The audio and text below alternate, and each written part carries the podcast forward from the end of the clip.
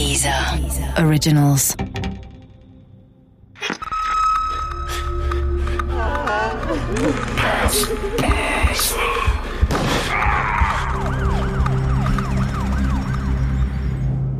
Blutige Scheidung Teil 3 Noch Jahre später litt er unter dieser Personalentscheidung, die er als persönliche Demütigung empfand. Diese Art von schädlicher Egomanie kam nicht bei jedem Genossen gut an.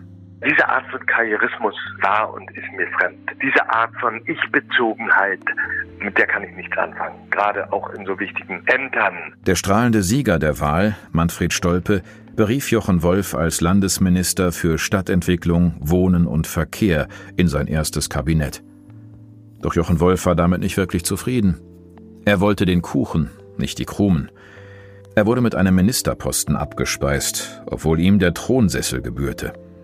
Diesen seelischen Eindruck vermittelte er zumindest. Allerdings stand er mit seiner Sicht der Dinge ziemlich alleine da. Es hat nie außer in seinem eigenen Kopf die Idee gegeben, ihn zum Ministerpräsidenten zu machen. Und insofern konnte er das als Trostpflaster empfinden. Aber ihm ist doch weder der Landesvorsitz noch das Amt des Ministerpräsidenten weggenommen worden oder es ist ihm entgangen. Er wurde schlicht in keines dieser Ämter gewählt. Und dass man das wollen mag, das kann doch jeder. Aber er hat kein Recht zu denken oder zu behaupten, ihm wäre etwas entgangen. Ihn hat schlicht niemand in einer dieser Funktionen haben und sehen wollen. Zumindest war Jochen Wolfs neuer Ministerjob gut bezahlt. Und man lernte interessante Menschen kennen. So zum Beispiel Axel Hilpert, Ex-Chef Antiquitäteneinkäufer des Ministeriums für Außen- und Innerdeutschen Handel der DDR. In Alexander Schalk-Golodkowskis Abteilung Kommerzielle Koordinierung hatte Hilpert dafür gesorgt, dass die Magazine stets gut gefüllt blieben und deren Veräußerung immer genügend Devisen in die DDR-Staatskasse spülte. Nach der Wende hatte Hilpert ein sogenanntes Konto für brandenburgische Liegenschaften in Potsdam eröffnet. Doch Jochen Wolf interessierte sich nicht nur als Stadtentwicklungs- und Wohnungsbauminister für den Immobilienhandel Hilperts.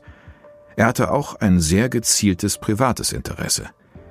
Wolf suchte ein preiswertes Grundstück, das er mit einem Haus bebauen wollte. Sein Ministergehalt hatte ihn mit den entsprechenden finanziellen Mitteln versorgt.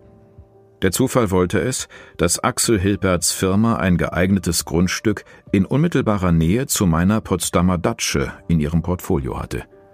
Ich bekam mit, wie die Ministerkarosse zur Besichtigung an meiner bescheidenen Wochenendhütte vorbeirollte. Schnell erwies sich das zum Verkauf stehende Grundstück als Volltreffer für Wolfs Baupläne. Über den Kaufpreis wurde nicht diskutiert. Der war ohnehin recht niedrig und stand fest. Dafür kam der Immobilienhändler Wolf in anderer Hinsicht entgegen. Axel Hilpert verzichtete wohlwollend auf seine Maklerprovision. Allerdings tat er das nicht aus reiner Herzensgüte. Im Gegenzug verlangte er eine Gefälligkeit von seinem Neukunden, quid pro quo, eine Hand wäscht die andere. Hilpert besaß einen Acker am Rande eines Landschaftsschutzgebietes, der war im Grunde kaum etwas wert. Allein der brandenburgische Minister für Stadtentwicklung und Wohnungsbau konnte daraus eine Goldgrube machen. Und das tat er auch, indem er den Acker als Bauland ausweisen ließ. Der Kuhhandel konnte eine ganze Weile unter dem Deckel gehalten werden, doch im Sommer 1993 kam die Sache an die Öffentlichkeit und schlug hohe Wellen. Einen korrupten Minister konnte Manfred Stolpe natürlich nicht in seinem Kabinett belassen, das wusste auch Steffen Reiche. Er musste zurücktreten, weil er etwas gemacht hat, was in der Bundesrepublik Deutschland, in der Europäischen Union, erst recht, aber in einem neuen Bundesland wie Brandenburg völlig inakzeptabel ist. Nämlich er hat sich aus ihm übertragenen Funktionen persönliche Vorteile verschafft. Und das geht nicht. Wir sind angetreten, die DDR zu beenden, Mitglied oder Teil der Bundesrepublik Deutschland zu werden genau diese Form von Bereicherung, diese Form von undemokratischem Verhalten nicht mehr wollten. Und Jochen Wolf war der Erste, der sozusagen mit einer überheblichen Dummheit, denn beides gehört in gleicher Weise dazu, genau das gemacht hat, was man nicht machen durfte. Es gab ja genügend Menschen, die ihren Aufgaben, die ihren Ämtern nicht gewachsen gewesen sind. Darüber hat man auch hinwegsehen müssen und können, gerade in der Anfangszeit. Das, was Jochen Wolf gemacht hat, darüber durfte und konnte man in gar keiner Weise hinwegsehen.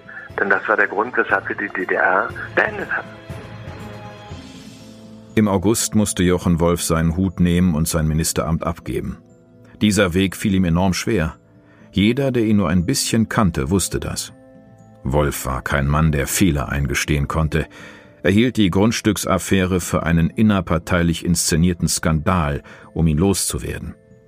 Der große Strippenzieher der Verschwörung gegen ihn war aus seiner Sicht sein ewiger Konkurrent Manfred Stolpe. Er glaubte tatsächlich, dass Stolpe gegen ihn intrigierte, weil er Wolfs politische Macht fürchtete. Aber das war natürlich vollkommener Unsinn. Das wusste selbst ein kleiner Genosse wie ich. Jochen Wolf trat als Minister zurück, doch er blieb Abgeordneter im Landtag. Von 1993 bis 1994 war er Mitglied im Ausschuss für Wirtschaft, Mittelstand und Technologie. Seine Diäten bescherten ihm weiter ein großzügiges Einkommen, mit dem er seine Baupläne verwirklichen konnte. Doch das gemeinsame Tischtuch mit der SPD war auf lange Sicht zerschnitten. Er blieb im Landtag, um Bezüge zu haben. Er war selten oder kaum da. Und er hatte natürlich ein außerordentlich frostiges, kühles und kaltes Verhältnis. Wer will ihm das verdenken? Die Fraktion hatte ihn eindeutig und ganz klar aus dem Amt entfernt. Er hat sich von dieser Partei, die anders tickte als er tickte, getrennt. Und insofern gab es zwischen uns nichts mehr zu besprechen. Jochen Wolf witterte überall Verschwörungen gegen sich und hielt seine eigenen Parteigenossen für Feinde, die ihm schaden wollten. Folgerichtig trat er 1994 aus der SPD aus. Es gab nicht viele, die ihm nachweinten, aber daran war er natürlich nicht ganz unschuldig. Als die erste Legislaturperiode des Brandenburgischen Landtages auslief, erkannte Jochen Wolf, dass er nun ein Geldproblem hatte. Seine Zeit als Abgeordneter war vorbei die üppigen Diäten flossen nun auf andere Konten, doch Wolf ließ sich davon nicht beirren.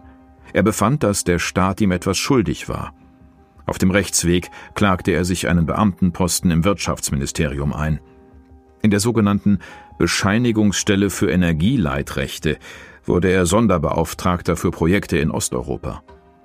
Dieser eigens für ihn geschaffene Posten brachte ihm jeden Monat 10.000 D-Mark ein. Und Wolf konnte auf Staatskosten reisen, viel reisen, vorzugsweise nach Osteuropa. Hauptsache weit weg von zu Hause. Seine vierte Ehe mit Ursula lief nicht mehr rund. Vielleicht hatte Ursula inzwischen, wie ihre Vorgängerinnen auch, die Geduld verloren. Lautstarke Streitereien zwischen Wolf und seiner Frau waren jedenfalls immer öfter über den Gartenzaun zu hören, auch wenn man sie gar nicht hören wollte.